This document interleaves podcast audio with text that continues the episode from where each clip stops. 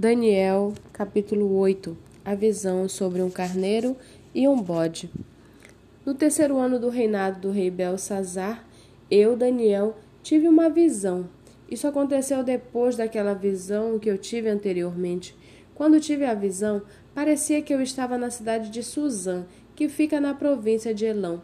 Nessa visão, eu estava junto ao rio Ulai. Levantei os olhos e eis que diante do rio estava um carneiro que tinha dois chifres. Os dois chifres eram compridos, mas um era mais comprido do que o outro, e o mais comprido apareceu por último. Vi que o carneiro dava chifradas para o oeste, para o norte e para o sul, e nenhum animal podia resistir a ele, nem havia quem pudesse livrar-se do seu poder. Ele fazia o que bem queria, e assim se engrandeceu cada vez mais.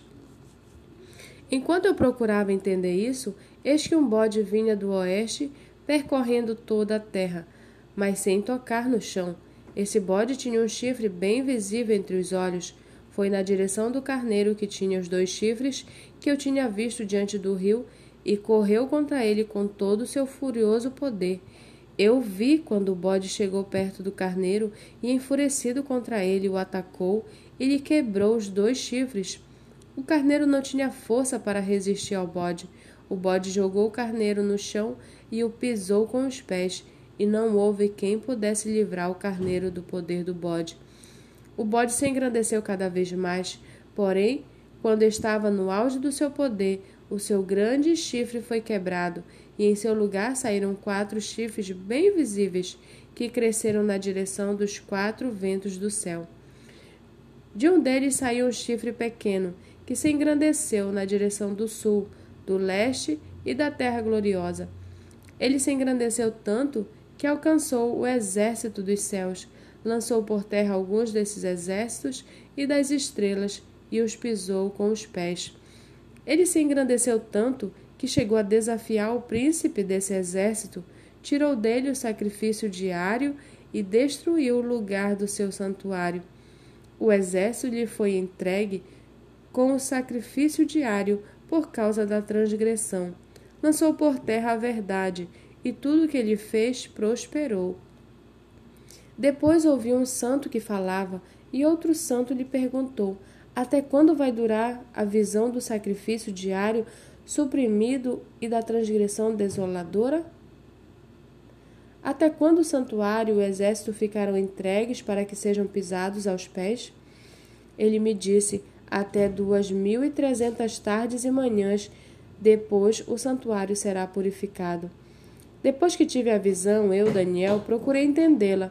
Foi quando se apresentou diante de mim um ser que tinha aparência de homem, e ouvi uma voz do homem que vinha das margens do rio Lai e que gritou assim: Gabriel, explique a visão a esse homem. Ele veio para perto de onde eu estava.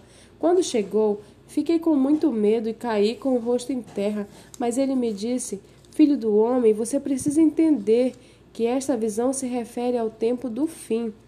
Ele ainda falava comigo quando caí sem sentidos com o rosto em terra.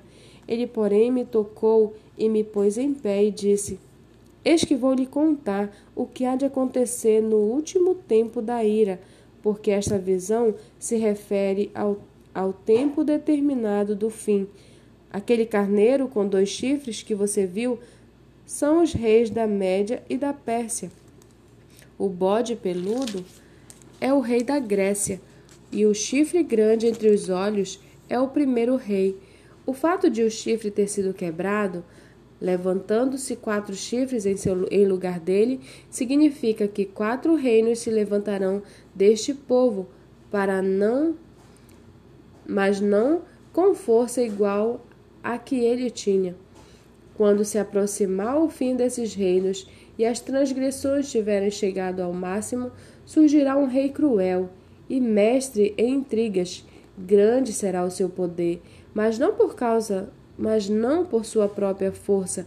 Causará destruições terríveis e prosperará naquilo que fizer. Destruirá os poderosos e o povo santo. Por sua astúcia, fará prosperar o engano. No seu coração ele se engrandecerá e destruirá muitos que vivem despreocupadamente. Ele se levantará como contra o príncipe dos príncipes, mas será destruído sem intervenção humana. A visão das tardes e das manhãs que se foi dada é verdadeira, mas guarde a visão em segredo, porque se refere a dias ainda bem distantes.